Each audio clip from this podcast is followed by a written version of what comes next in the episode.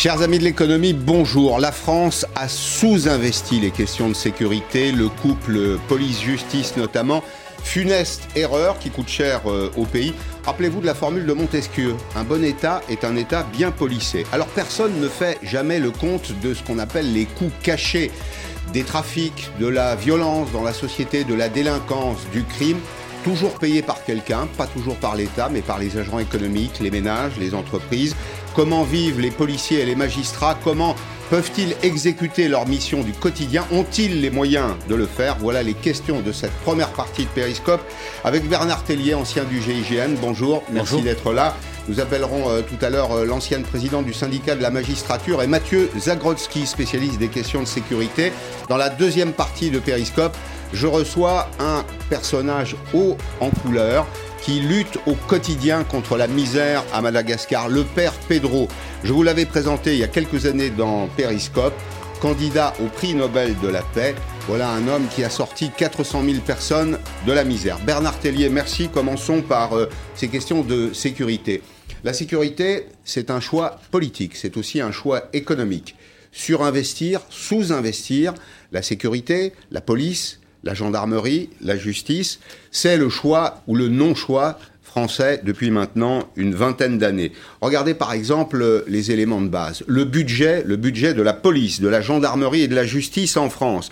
11 milliards d'euros pour la police nationale, presque 10 pour la gendarmerie, 1,8 1,8 milliards d'euros pour financer la justice pour 2021 pour avoir un élément de référence. Les dépenses de l'État en France sont de 290 milliards d'euros. J'ai exclu évidemment les éléments qui sont associés euh, à la mission plan de relance, c'est 290 milliards d'euros. Vous faites le compte entre 1,8 milliard, le budget de la justice, et 290 milliards d'euros. Ça, c'est un choix politique. Alors Jean Castex a reçu les organisations syndicales de policiers. Le budget de la sécurité a été très légèrement augmenté au cours des derniers mois, notamment au mois de décembre, plus 1,14 milliard d'euros pour 2021. C'est 400 millions d'euros de plus pour le budget ordinaire et c'est 714 millions au titre du budget de relance. Alors le budget de relance, à quoi sera-t-il consacré euh, pour la police, euh, notamment euh, la rénovation des commissariats, le parc automobile, toutes les questions immobilières? En fait, pendant très longtemps, Bernard Tellier, la sécurité n'a pas été la préoccupation française et on le voit, les choix budgétaires sont des choix politiques. Oui, tout à fait. Tout à fait. De toute façon, il y a deux choses qu'il ne faut jamais négliger, c'est la santé et la sécurité, que ce soit individuellement, au niveau d'une commune, au niveau d'un État. Et on le voit, euh, là, on commence à en payer euh, les conséquences. Euh, sécuritairement, on a été affaibli et qu'est-ce qu'on s'est fait tout de suite attaquer par du terrorisme islamiste depuis de, nombreuses années. Euh, la santé, pas de chance, on a eu un virus. Qu'est-ce qu'il y a eu? Défaut de masque, etc. Il y a eu un gros problème. Donc, ne jamais négliger la santé et la sécurité parce que ça nous revient toujours en pleine face et on le voit actuellement avec les actualités. La sécurité, c'est un sujet que les gouvernements n'aiment pas traiter. Oui, alors euh, c'est étrange parce que c'est peut-être euh, montrer une certaine faiblesse. Si on augmente la sécurité, c'est qu'on est en insécurité. Donc peut-être c'est maquiller ça pour, euh, mm. pour faire semblant que tout va bien. Ouais. Vous êtes vous-même un ancien gendarme, vous êtes un ancien du, du GIGN. À quoi ressemble la vie quotidienne? Restons sur le terrain économique et social. La vie quotidienne d'un gendarme. D'abord, un jeune gendarme, quel est son salaire? Alors quand vous rentrez en gendarmerie, vous touchez 1700 euros à peu près par mois. Hmm. C'est peu de choses. C'est peu de choses, surtout si vous êtes euh, dans la région parisienne. Ouais. Vous devez vous loger Alors, non, le gros avantage qu'on a par rapport à la police, à nos, amis de la police, c'est qu'on est logé par l'État. Mmh. Par contre, forcément, on, le, logement qu'on a, ben, des fois, il n'est pas à la dimension qu'on souhaiterait, hein, surtout encore une fois dans la région parisienne. Mmh. Mais le gros désavantage, cet avantage nous donne un gros désavantage, c'est qu'on est corvéable à merci. Mm. C'est-à-dire que euh, n'importe quelle heure de la nuit et de la journée, vous êtes mm. appelé. Mm. Alors, c'est plus qu'un métier, c'est une, passion. passion vous le dites, vous en parlez d'ailleurs euh, euh, avec passion, on le, on le sent. Une vie de gendarme exclut les 35 heures. Ah oui, j'ai jamais fait 35 heures euh, durant toute ma carrière en gendarmerie. Vous approchez plus des 80 heures, 90 heures par semaine mmh. que des 35 mmh. heures. Qu'est-ce qui vous manque exactement pour réaliser vos missions? Je, voudrais vraiment comprendre au cours de cette émission. On nous dit voilà, euh, bah, écoutez, on va augmenter le budget de la police. Vous voyez, un milliard et demi d'euros, euh, un milliard quatre, puis un milliard et demi, par exemple. Il y a une politique de réinvestissement sur deux ans avec notamment une rénovation ou un remplacement des équipements des forces de l'ordre pour un milliard et demi d'euros. Bon, on se dit c'est beaucoup beaucoup d'argent. Mais il vous manque quoi exactement? Des locaux, des moyens, du temps, euh, des effectifs? Alors, on va, on va séparer le GIGN avec la gendarmerie, hein, du traditionnel, euh, parce qu'au GIGN, on est quand même bien loti, euh, quoique il nous manque toujours certaines choses, mais on va parler plutôt de la gendarmerie et de la police. ils ont à peu près les mêmes problèmes. Qu'est-ce qui, qu'est-ce qui nous manque? Eh bien, moi, donc avant de rentrer en gendarmerie, on est obligé de faire 4 ans militaires, dont 2 ans en gendarmerie. on était obligé d'acheter nos propres équipements pour aller en mission. Euh, nos propres tris, on achetait euh, nos propres holsters pour mettre euh, nos armes. Parce mais que c'est pas dans votre contrat, ça? Pardon de poser peut-être des questions naïves. Bien sûr, mais quand vous avez un holster qui date de 1949, euh, vous le prenez pas. Un holster, c'est une arme. Hein dans le holster, c'est l'étui pour mettre l'arme. C'est l'étui pour mettre l'arme.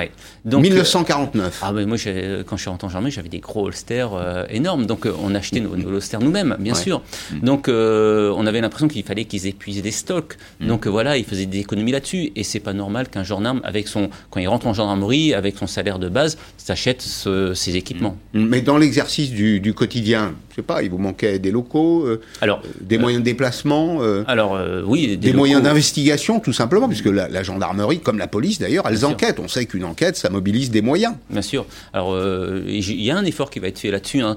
Tout ce qui est informatique, bien sûr, c'est il faut vivre avec notre ère. Hein. Si on manque d'informatique, on va se faire dépasser par, par, les, par les voyous, on va dire. Donc, il y a un gros travail à faire sur l'informatique sur les locaux également, bah, vous avez tous vu les commissariats dans quel état ils sont. On va les voir dans un petit instant.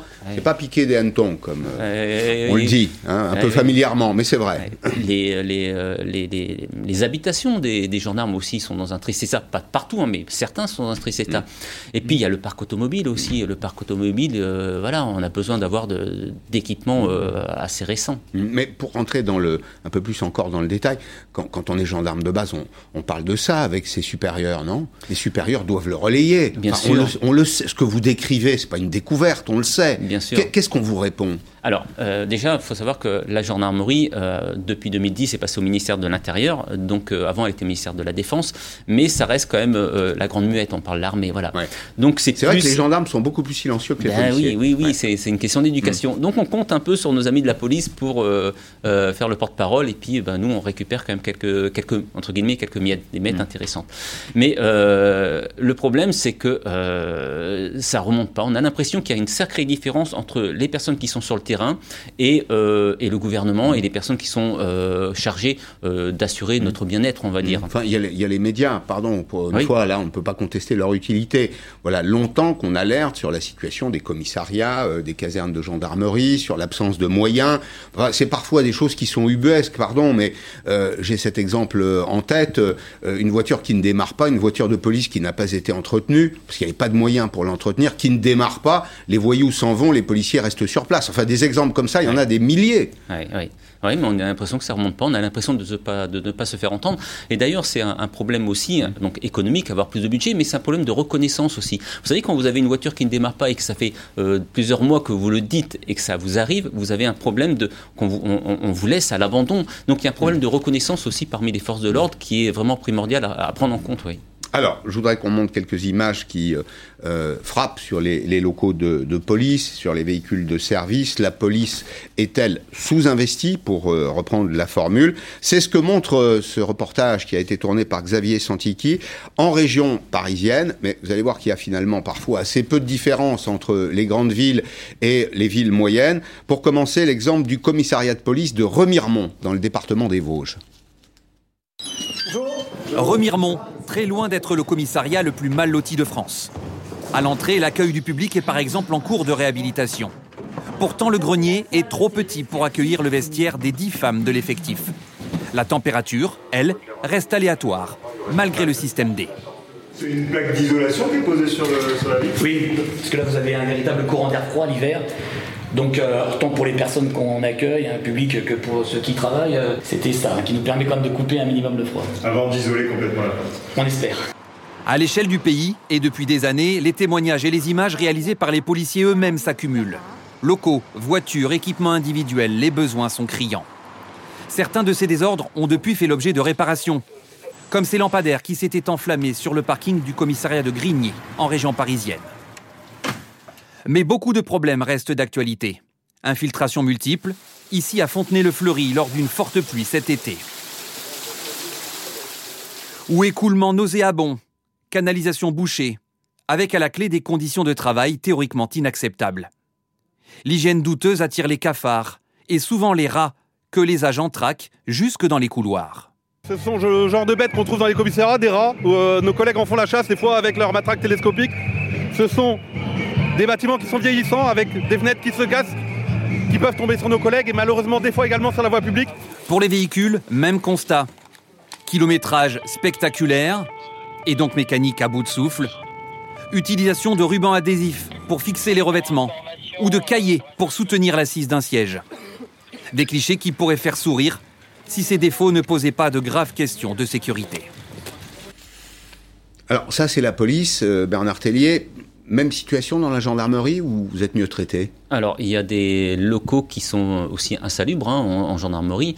Euh, alors, est-ce que est-ce que c'est à ce point-là? Moi, je n'ai jamais vu des, des, locaux gendarmerie à ce, à ah, Mais ça, on ça, on l'a pas inventé. Hein. Non, mais non, non, ça c'est la réalité. Mais, hein. vous savez pourquoi? Mm. Parce que euh, en général, dans la gendarmerie, on se fait notre propre mal. C'est-à-dire que quand quelque chose ne va pas, le gendarme se transforme en bricoleur et, il le répare tout lui-même. Voilà, c'est ça. il le répare. Et donc, mais ça, ça affecte le, le traitement de vos missions? Eh ben, le, boulot du gendarme, c'est, enfin, il est connu hein, du, du, public. Est-ce que ça vous empêche de faire correctement votre travail, tout ça? Alors, ça va pas nous empêcher de faire correctement notre travail parce que euh, voilà quand il y a des vies en jeu on le fait à fond. Mais ça euh, oui ça ne facilite pas le quotidien bien sûr. Ça nous fatigue et ça ne facilite pas le quotidien bien sûr. Est-ce qu'il n'y a pas aussi euh, d'une certaine façon un droit de tirage un peu illimité de la population? On a l'impression qu'on peut appeler les uns les autres les pompiers les gendarmes la police pour un oui pour un non. Est-ce que au fond il n'y a pas un usage abusif des forces de sécurité ou du potentiel des forces de sécurité dans le pays? Oui, c'est vrai que maintenant on appelle euh, les policiers ou les gendarmes pour euh, tout et n'importe quoi, et c'est vrai que ça sature euh, ben, les, patrouilles de nuit, ça sature, et c'est souvent la nuit que, les gens appellent parce qu'ils sont, ils sont stressés, ils sont, et des fois les gendarmes se déplacent ou les policiers se déplacent pour des choses qui n'en valent pas la peine, qui sont pas de leur niveau, et malheureusement autre part il se passe quelque chose. Il faut savoir que dans une commune, la gendarmerie s'occupe d'une ville, c'est en général inférieur à 10 000 habitants, mais des 18 communes qui sont autour. Donc euh, ça fait des, des, kilomètres incroyables entre une commune euh, d'un côté et de l'autre côté de la circonférence. Mhm. Donc quand elle est d'un côté, elle ne peut pas être de l'autre. Est-ce qu'on réglerait le problème si on ajoutait des moyens, un peu d'argent, des effectifs ou des moyens matériels pour réaliser les missions Est-ce que ah. ça ne tient qu'à ça? Non, ça ne tient pas qu'à ça. Malheureusement, s'il fallait qu'injecter de l'argent, euh, ça serait, euh, ça serait euh, formidable. il en faut de l'argent, il en faut encore plus. Hein. Il y a un effort déjà du gouvernement et ça c'est génial parce que ça va faciliter un peu le quotidien de, des gendarmes et des policiers, mais ça ne suffit pas. Comme je vous l'ai dit tout à l'heure, il y a quand même une reconnaissance à avoir et leur donner du pouvoir à ces policiers, ces gendarmes. Pourquoi? Parce que le gros problème, ce qui les use, c'est les incivilités. Si on ne respecte pas un policier, il va s'épuiser justement faire régner l'ordre. Alors que si on le respecte, déjà, ça ira mm. beaucoup mieux et beaucoup plus vite pour lui. Vous dites au fond euh, que vous êtes aux premières loges pour constater le défaut d'éducation dans certains cas. Alors, pardon de ramener ça à des considérations économiques, mais c'est un prix, tout ça, c'est ce que j'évoquais tout à l'heure, un, coût caché quand on accepte dans une société euh, la violence, les phénomènes de délinquance, les incivilités euh, multiples. Vous savez, ça commence par un tag sur un mur. Ça commence par des inscriptions sur la porte d'un particulier. Alors évidemment, euh, ça ne rentre pas dans les dépenses de l'État, ça rentre pas dans les dépenses des collectivités, mais ça rentre dans les dépenses personnelles des, des, personnes. Tout ça, quelqu'un finit par le payer. Donc ramener de l'éducation, c'est peut-être euh, la politique centrale par laquelle il faudrait commencer oui, Vous avez tout à fait raison. Ces, ces coûts cachés, en fin de compte, regardez, on, le voit quotidiennement, des gendarmes qui arrêtent euh, quelqu'un qui, qui, fait un arrêt cardiaque, le lendemain, toutes les voitures sont brûlées. Imaginez le coût euh, que ça coûte. Euh, il y a, euh, je pense que on, a aussi gratifié beaucoup de policiers qui se laissaient faire. On, a vu hein, dans certains cas le policier qui ne répondait pas. Hop, allez, où il y avait un jeune policier qu'on a fait passer policier parce qu'il n'avait pas répondu alors qu'on avait brûlé sa voiture. Mais ça motive les gens à les agresser encore plus. Non, au contraire, il faudrait, il faudrait féliciter les policiers mmh. qui font respecter la loi l'économie et la société ont besoin d'un peu d'ordre. Il faut parler d'argent aussi. En sortie euh, d'école, aujourd'hui, un jeune gardien de la paix est payé 1369 euros. Alors, il est payé 1369 euros par mois pendant son année euh, d'études, c'est une année de, formation, c'était huit mois, ça a été ramené à, à un an. Alors c'est trois fois moins qu'en Allemagne. Vous savez qu'en Allemagne, le temps de formation d'un policier, là encore je parle d'argent, trois années de formation d'un policier coûte à l'évidence un peu plus cher qu'une seule année de formation d'un policier. Quand il est titularisé, ce jeune gardien de la paix, il gagne 1965 euros et ça peut aller, s'il reste gardien de la paix jusqu'à la fin de sa vie, brigadier par exemple, jusqu'à 2600 euros. Est-ce qu'il faut augmenter les salaires de cette partie de la fonction publique? C'est-à-dire la fonction publique régalienne, ce qui est le cœur des missions de l'État. C'est la monnaie, la diplomatie, la sécurité intérieure et extérieure. Est-ce qu'il faut mettre plus de moyens là-dessus? Bah oui, je pense qu'un salaire à, 1500, 1600 euros euh, de nos jours, c'est pas suffisant. C'est pas suffisant euh, si on veut euh, vivre bien, si on a une famille et tout ça. Il faut absolument bah, rehausser, réévaluer ces, salaires mmh. pour que les personnes soient même travaillent dans de meilleures conditions. Parce que quand vous avez un salaire qui n'est pas raisonnable, vous n'avez pas non plus envie ben de, faire des heures supplémentaires, d'aller plus loin. Mmh. Il y a un petit carburant qui s'appelle la motivation dans tous les métiers, dans tous les jobs. Quand on parle de la sécurité on parle de notre quotidien, on parle de la sécurité des familles qui circulent, de la sécurité des personnes, mais aussi des biens. Est-ce que vous avez dans ces métiers-là encore ce petit feu sacré. Oui, bien sûr. il ne faut pas que la motivation soit euh, la paye. Non, sinon ça ne marchera pas. Vous ne pourrez pas être euh, motivé. Il euh, faut savoir que nous, on était motivés par le fait de rendre service, d'aider la population. C'est ce qui nous faisait vibrer, c'est ce qui nous faisait vivre. On avait envie, justement, quand on sortait sur une mission, eh on avait envie de faire rétablir l'ordre, de venir mmh. en sécurité, de venir en aide aux plus, aux plus fragiles. Et c'est ce mmh. qui nous faisait vibrer. Mmh. Alors, on va dire deux mots de la, de la justice, parce que la production de la sécurité, c'est une coproduction entre euh, deux éléments d'un couple. Il y a la police, mais il y a aussi la, justice. Alors, on a procédé à quelques éléments d'études comparées sur les dépenses de justice en France euh, parmi les 28. Alors, c'était l'Europe des 28 à l'époque. Ce sont des chiffres qui datent de 2019. Ils ont très peu évolué en réalité. Eh bien, vous voyez qu'en France, on n'investit que 72 euros par tête et par an euh, dans le budget de la justice, contre le double en Allemagne, 146, un peu plus au Royaume-Uni, vous voyez, où les fonctions régaliennes ont dit, hein, l'Angleterre, euh, c'est un pays libéral, ben, c'est un pays libéral qui a investi dans euh, les fonctions basiques, le, le, le cœur du métier de l'État, qui est notamment la production de la sécurité, 155 euros par, par an et par tête, et puis le Luxembourg encore un peu plus. Puis il y a un autre indicateur qui est tout à fait intéressant, c'est le nombre de juges pour 100 000 habitants. Alors comment se situe la France? Eh bien 10 juges pour 100 000 habitants contre 21 juges pour 100 000 habitants. C'est exactement le même ratio dans la moyenne des euh, pays de l'Union européenne. Un budget qui est un budget assez misérable, peut-être euh, des procédures, des procédures de recours qui sont très longues, et on sait que dans ce domaine, le temps, c'est de l'argent. Nous sommes avec Evelyne Sirmarin. Bonjour madame, ancienne présidente du syndicat de la magistrature. Est-ce que, j'ai une question toute simple, hein, toute basique à vous poser, est-ce que vous avez les moyens de bien faire? Et j'insiste sur bien, de bien faire votre travail. Non, mais vous savez bien que, que, non, les chiffres que vous venez de citer euh, nous situent malheureusement en France euh, dans un état de clochardisation. Hein. C'est un garde des sceaux, Monsieur Urvoas, euh, qui l'avait dit. Le, le, nombre de, de, magistrats est totalement insuffisant, mais je voudrais insister sur le fait que il n'y a pas qu'un problème d'argent. Alors, d'abord, ces très faibles moyens vont être augmentés. Hein. Certes, le budget va augmenter de 8 il faut être honnête et le reconnaître. Mais en même temps, en augmentant ce budget, l'essentiel va à l'administration pénitentiaire, notamment pour euh, la création de places de prison, etc. C'est 40, 40 du budget. Hein. le, pénitentiaire, c'est 40 du budget du ministère de la Justice qui est déjà qui est déjà aussi fin que l'épaisseur du trait. Voilà, c'est ça. Alors, donc, le fonctionnement des juridictions euh, est euh, très impacté par euh, ce, ce, ces problèmes euh, d'argent. Je vous donne un simple exemple. Hein. Vous saisissez les prud'hommes à Paris ou à Versailles et vous avez euh, un jugement du Conseil des prud'hommes à peu près trois ans après. Et si vous n'êtes pas satisfait, les cours d'appel statuent à peu près quatre ou cinq ans après. Je voudrais insister sur deux choses. Euh, des choses communes en fait à la police et à la, justice. Et ce qu'a ce qu'a dit votre invité est très très intéressant parce que euh, du point de vue des magistrats, comment est-ce qu'on voit les très faibles moyens euh, de la police, hein, selon les syndicalistes? Mhm. Problème de voiture, problème bon. Nous, on les voit du problème des, du, du, point de vue des procédures. Et il y a quelque chose de très commun, c'est que d'abord la qualité des procédures, évidemment, pâtit énormément, bien sûr, de l'absence d'encadrement, de moyens de formation, parce qu'on recrute des gardiens de la paix, ça c'est certain. Mais ce qui pose euh, problème, souvent, c'est que euh, ce sont les agents de police judiciaire et pas les OPJ qui maintenant font les enquêtes, les procédures pénales. Donc il y a un problème de, de, qualité. agent, agent de police judiciaire, c'est le premier échelon. Officier de police judiciaire, c'est des gens qui ont une formation un peu supérieure. J'avais une autre question sur la, sur la multiplication des voies de recours. Alors, on a un droit euh, français, on a une doctrine du droit qui est, qui est plutôt orientée vers la réinsertion des délinquants, voire d'ailleurs dans certains cas des criminels. Donc on prend beaucoup de précautions, il y a beaucoup de voies de recours, on veut être à peu près sûr qu'on n'est pas passé euh, euh à, à, côté du, du, du sujet, euh, qu'on ne condamne pas des innocents. Est-ce que ça, ça ne coûte pas une fortune à l'État?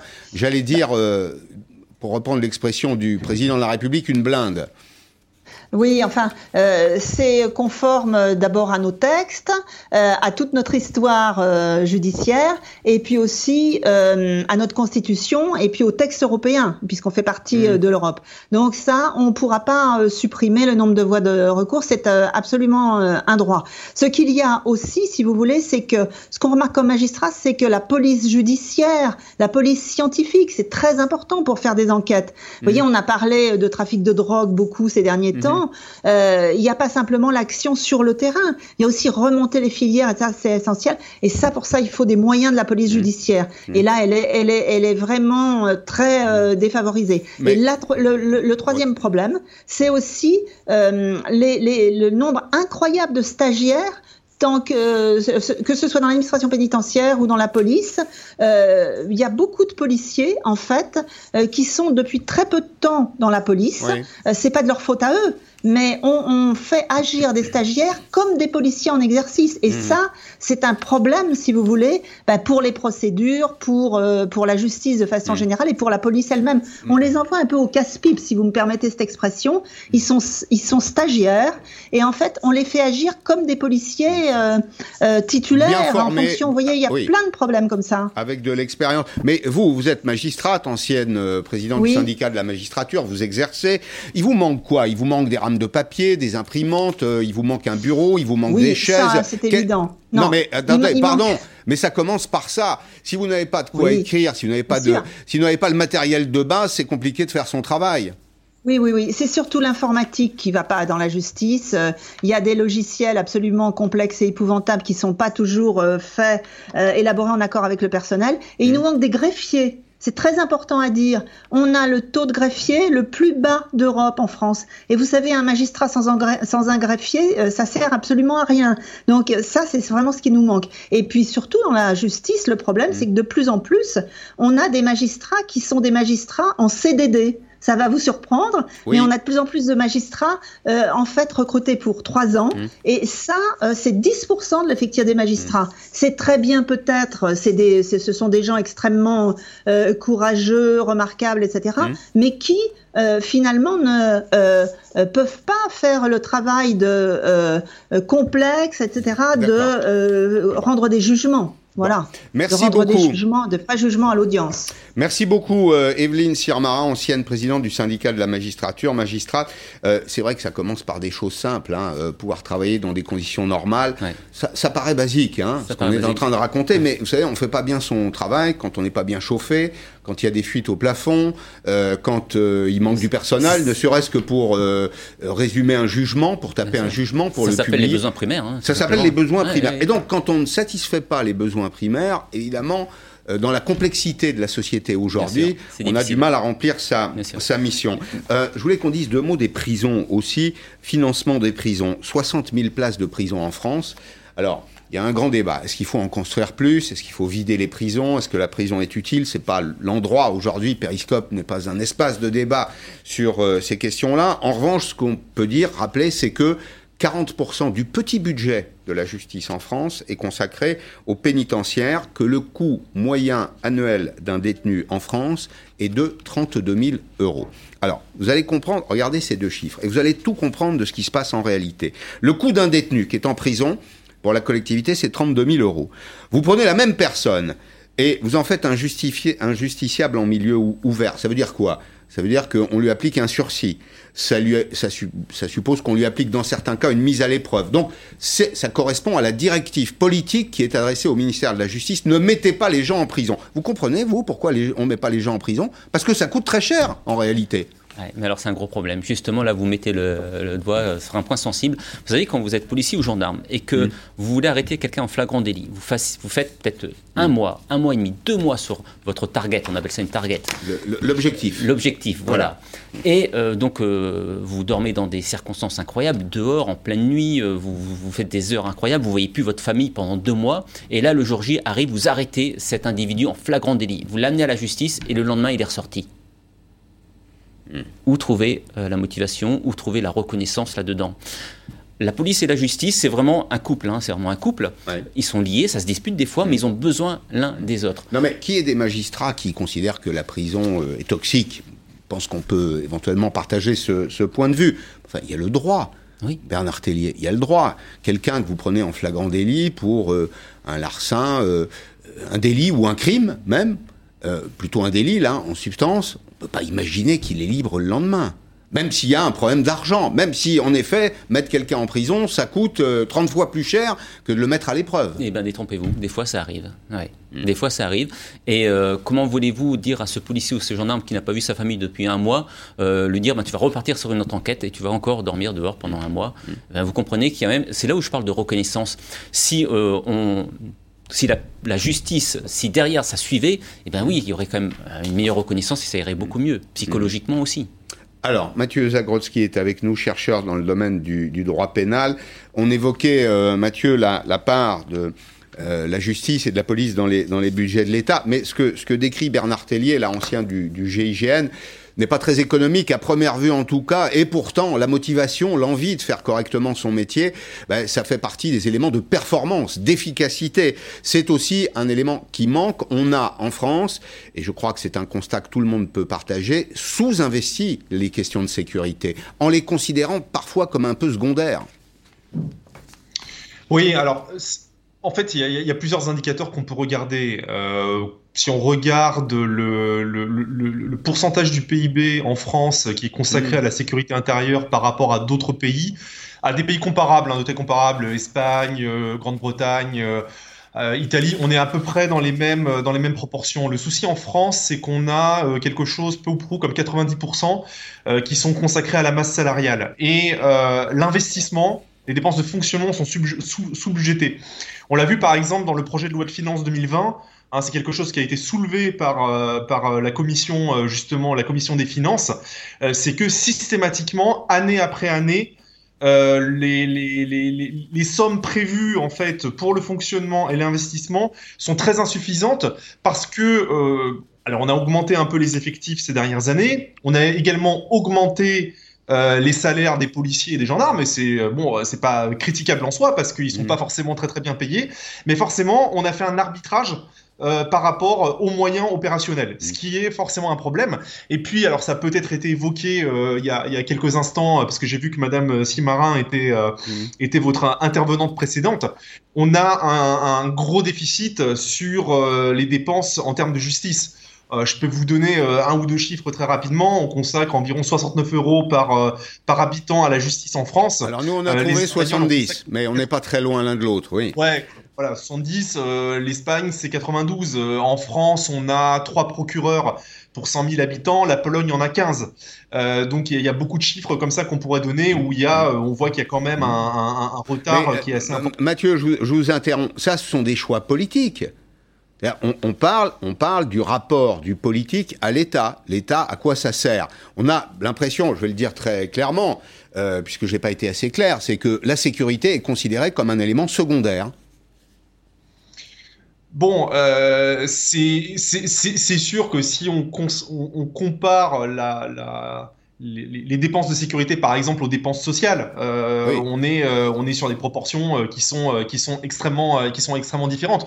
Donc oui, bien sûr, je veux dire, le, le, les chiffres que je viens de vous donner ils proviennent de choix budgétaires hein, qui sont votés lors, lors de la loi de finances et qui procèdent d'un arbitrage politique qui est effectué par l'exécutif et, et, le législatif. Donc oui, oui, oui, on peut, on peut évidemment dire que c'est un choix politique, c'est évident. Dernier point, est-ce que les secteurs de la police et de la justice souffrent de ce mal français qui existe partout ailleurs, qui s'appelle le formalisme, j'allais dire l'hyperformalisme? Mhm. Euh, alors, euh, on peut répondre de deux façons différentes euh, là-dessus. Le formalisme est aussi une, garantie de liberté. Le fait que l'on doit faire des actes de procédure, que l'on doit enregistrer un certain nombre de choses, c'est aussi la contrepartie de notre système de liberté, de notre système de, de, garantie de liberté individuelle. Après, alors c'est sûr que quand je vois, enfin j'ai souvent accompagné des policiers ou des gendarmes sur la voie publique, et quand je vois que suite à une interpellation, ils doivent passer ensuite deux heures au poste pour taper le PV d'interpellation, remplir un certain nombre de cases sur la main courante informatisée pour rendre des comptes, il y a, très certainement une marge de progression et, donc euh, une marge qui permettrait de remettre des, effectifs sur le terrain mmh. euh, qu'on pourrait, euh, que l'on pourrait exploiter. Merci beaucoup, merci Mathieu. On appelle ça la productivité en économie, c'est-à-dire qu'à à moyen constant, tant de capital, tant de travail, sans augmenter la quantité de capital ou de travail, on obtient de meilleurs résultats. Dernière question, Bernard Tellier, ancien du GIGN, gendarme pendant 15 ans. Est-ce qu'il s'est passé quelque chose ces derniers jours? Est-ce que ça va changer? Est-ce que vous avez l'impression que la psychologie, euh, l'état d'esprit de ceux qui nous dirigent aujourd'hui a changé? Et pour longtemps? Tous les ans, je me dis ça tous les ans, je me dis, ah ben là, c'est bon, ça va changer. Donc, je n'ose plus le dire maintenant parce que j'ai l'impression que euh, ça ne changera pas et que c'est, on est vraiment la dernière roue du carrosse et qu'il y a d'autres priorités, peut-être, parce qu'on euh, ne monte pas assez au créneau, parce qu'on euh, on fait notre travail quand même, parce qu'on est des passionnés. Mm. Et je pense que, ben voilà, on nous met un peu de côté et, et j'aimerais y croire encore, oui, mais il y a peut-être un espoir. On est à moins d'un an d'une élection présidentielle. Tout à fait, peut-être. la lutte contre les inégalités Évidemment, ça fait voter les Français, la lutte contre le chômage, les choix économiques, mais aussi les choix dans le domaine de la sécurité, parce que c'est devenu un véritable sujet central. Il faut faire un peu d'économie de la sécurité. Merci d'être venu aujourd'hui dans, dans Periscope. Dans un instant, je vais recevoir le, père euh, Pedro. Voilà, voilà un homme qui a sauvé des centaines de milliers de euh, malgaches de la, de la misère. Euh, il est nominé pour le, prix Nobel de la paix. On va revenir sur ce qu'il fait, ce qu'il fait au quotidien. Il y a des gens qui parlent de la misère, puis il y a ceux qui travaillent au quotidien pour réduire, pour repousser la misère, et il en fait partie. À tout de suite.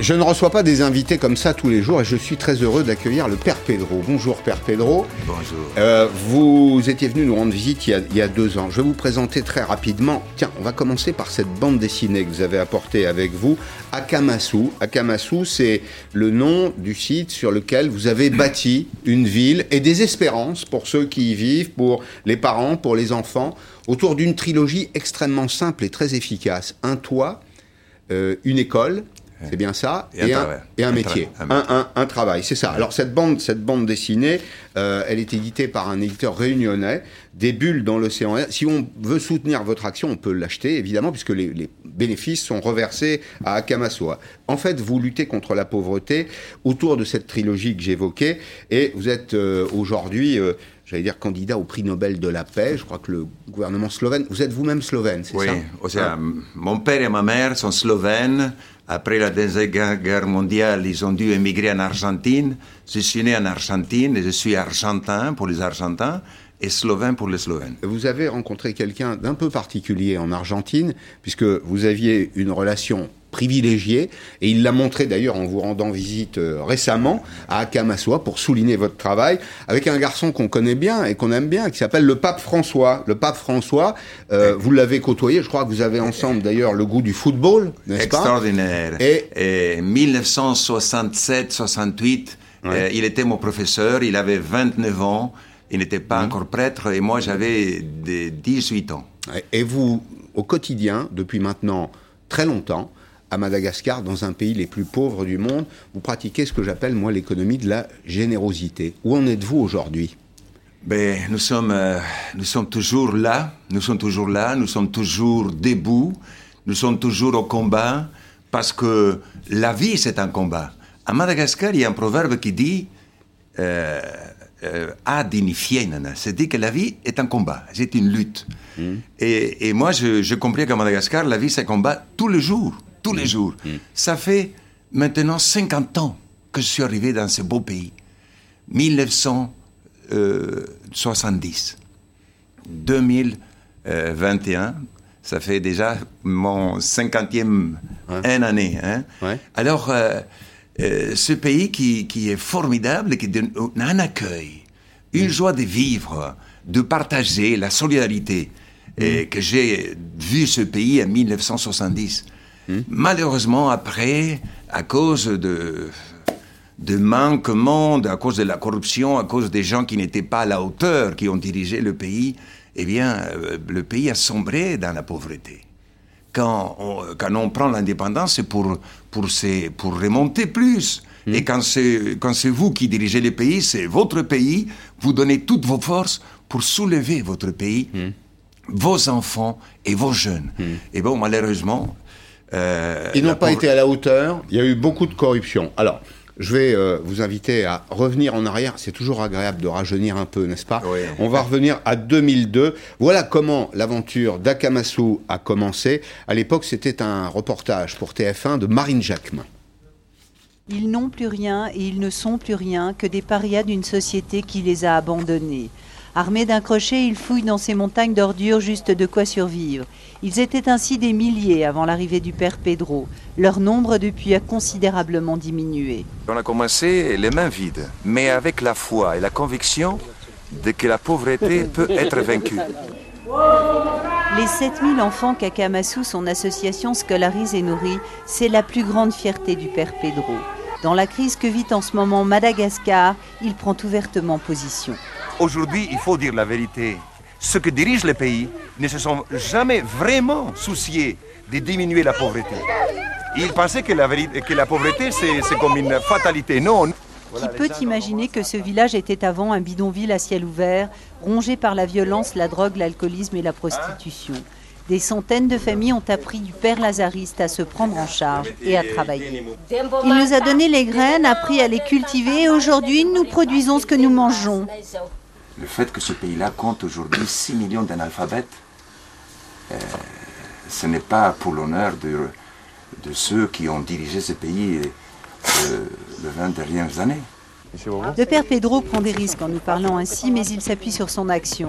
Si un homme seul peut, après 13 ans de travail, faire vivre 17 000 personnes et créer des emplois comme ici dans cette carrière, comment le gouvernement d'un pays à la nature généreuse en est-il incapable? J'irai jusqu'au bout du monde de chercher l'argent parce qu'il existe. Mais aussi à Madagascar, même à Madagascar, il existe cet argent. L'argent jusqu'ici récolté par Kamasu a rendu leur dignité à ses enfants. Mais derrière leur sourire et leur chant, le nouveau pouvoir malgache ne peut plus oublier que plus de la moitié de sa population vit en dessous du seuil de pauvreté. Alors, Père Pedro, ça c'était en 2002. Il y a, 20 ans, il y a 20 ans. Un petit peu plus, 2021, c'est ça, pratiquement. On a 21 années d'écart aujourd'hui. Alors, on dit dans le reportage de Marine Jacquemin que euh, vous avez apporté votre concours à 17 000 personnes. Maintenant, c'est un petit peu plus de 25 000.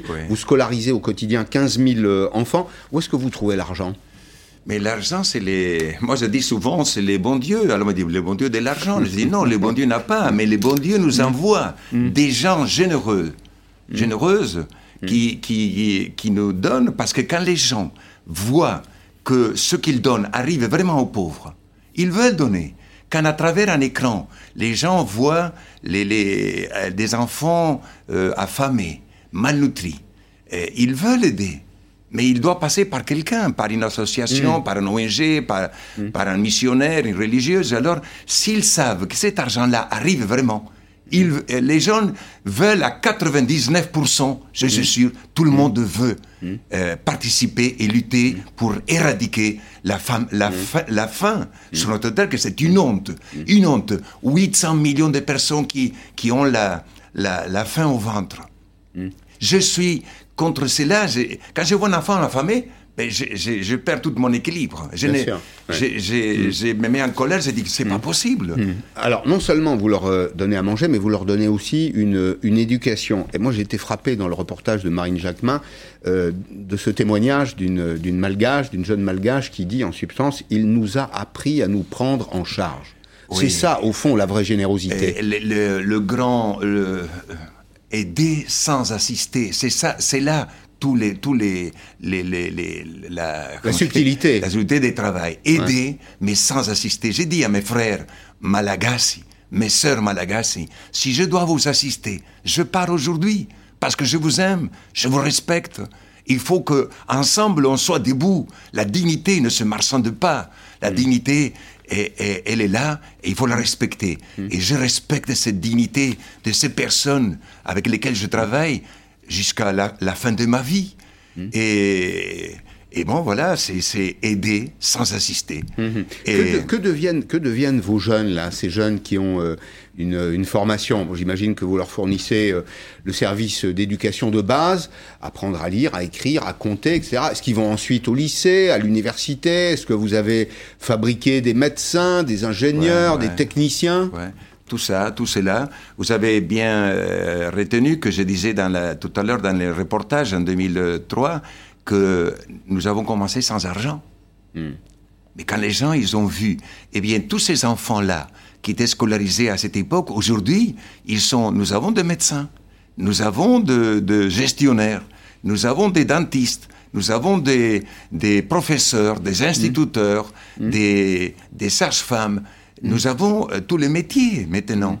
Et euh, aujourd'hui, nous avons créé aussi à Kamasu l'université sans médecin d'épaule à Kamasu. Pour nous, ça, c'était un, un événement extraordinaire. Quand nous avons commencé tout au début, il y a 32 ans, la crèche sous un arbre, l'école primaire sous un arbre, et qu'aujourd'hui, 32 ans plus tard, nous avons une, une université reconnue par l'État.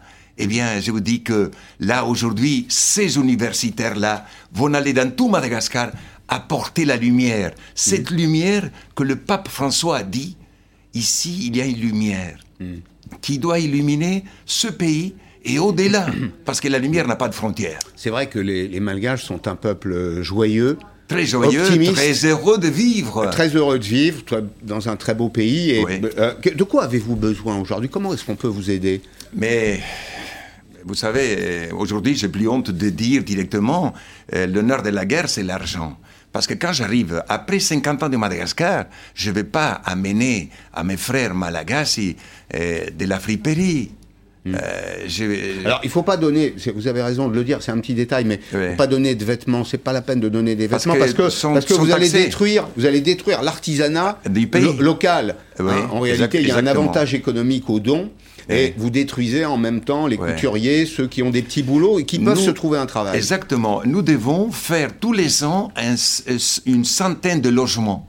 Et un logement nous coûte déjà 7000 euros. Un logement, C'est- c'est- 60 mètres carrés, un étage, 60 mètres carrés, euh, nous coûte euh, 7000 euros. Eh bien, euh, les, là-bas, avoir un logement, c'est, c'est, c'est, un, c'est, un- c'est une fête, c'est, une, c'est, c'est, c'est réussir dans la vie. Parce qu'il n'y a pas de famille s'il n'y a pas un chez-soi. S'il n'y a pas un foyer où on dit c'est à moi, où les enfants disent c'est notre maison, c'est ma maison. Il peut inviter son, son ami. Alors nous devons tous les ans construire 100 logements. Et Dieu seul sait la, le besoin, la nécessité de construire de nouveaux logements à Tana, dans les grandes villes, Fianarantsoa, Tamatave, Majanga. euh, Qui sont les grandes villes qui sont malgaches les villes.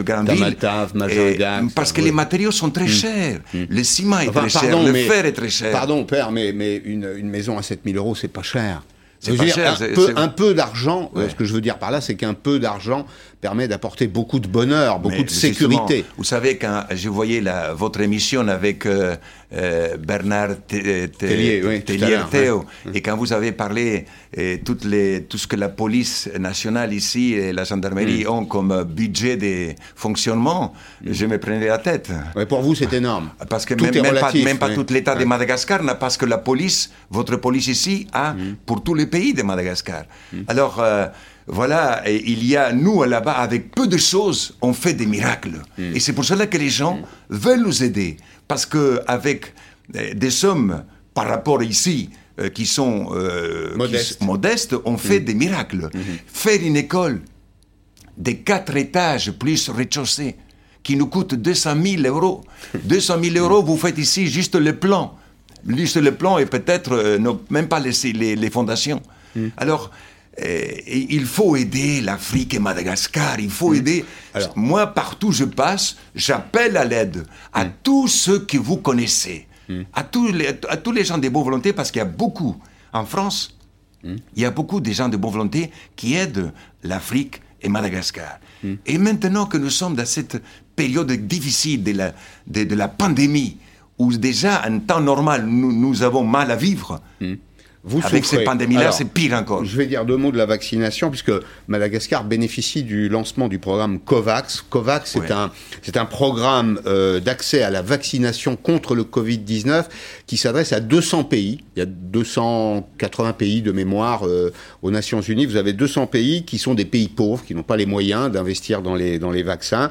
Et donc, c'est un programme qui est financé par le Fonds des Nations Unies pour l'enfance, notamment, par euh, l'Organisation mondiale de la santé, qui doit distribuer 335 millions de vaccins d'ici à la fin du mois de juin et qui se fixe pour objectif de faire parvenir des vaccins, euh, notamment à Madagascar. On a ces images. Là, vous avez le ministre de la Santé de Madagascar qui euh, se lave les mains. Alors, ce sont les gestes barrières, on les montre, hein, ouais. euh, et, et qui a accueilli ce programme. 2 milliards de doses d'ici à la fin de l'année 2021. Comment est-ce que vous avez vécu dans un pays pauvre où il n'y a pas la vaccination, où la vaccination arrive à peine? Comment vous avez vécu cette séquence-là?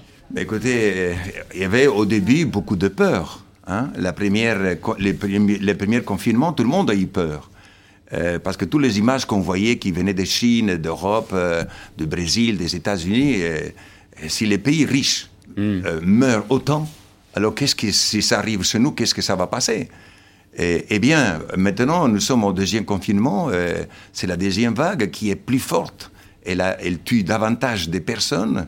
Et les gens, et bon, euh, ils ont toujours peur. Avec un système hospitalier qui est Qui, qui faible. est qui est faible, mais bon, le, le nouveau gouvernement, il, il a ouvert beaucoup de centres pour soigner tous les, tous les malades de Covid-19.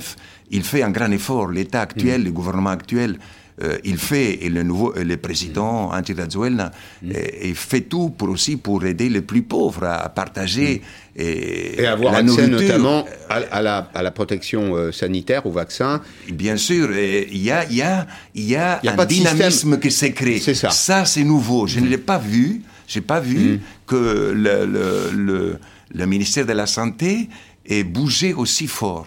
Et, et qu'il soit euh, partout aujourd'hui. Ils ont appelé aussi la, la, l'armée, la gendarmerie à les aider. Il y a aujourd'hui euh, un peu euh, un patriotisme qui naît. euh, Un patriotisme, une, ouais. une- Ouais. une Ouais. union nationale qui est en train d'être. Nous le souhaitons tous parce que euh, pour lutter contre la pauvreté, il faut être solidaire, il faut être frères les uns des autres, il faut s'entraider.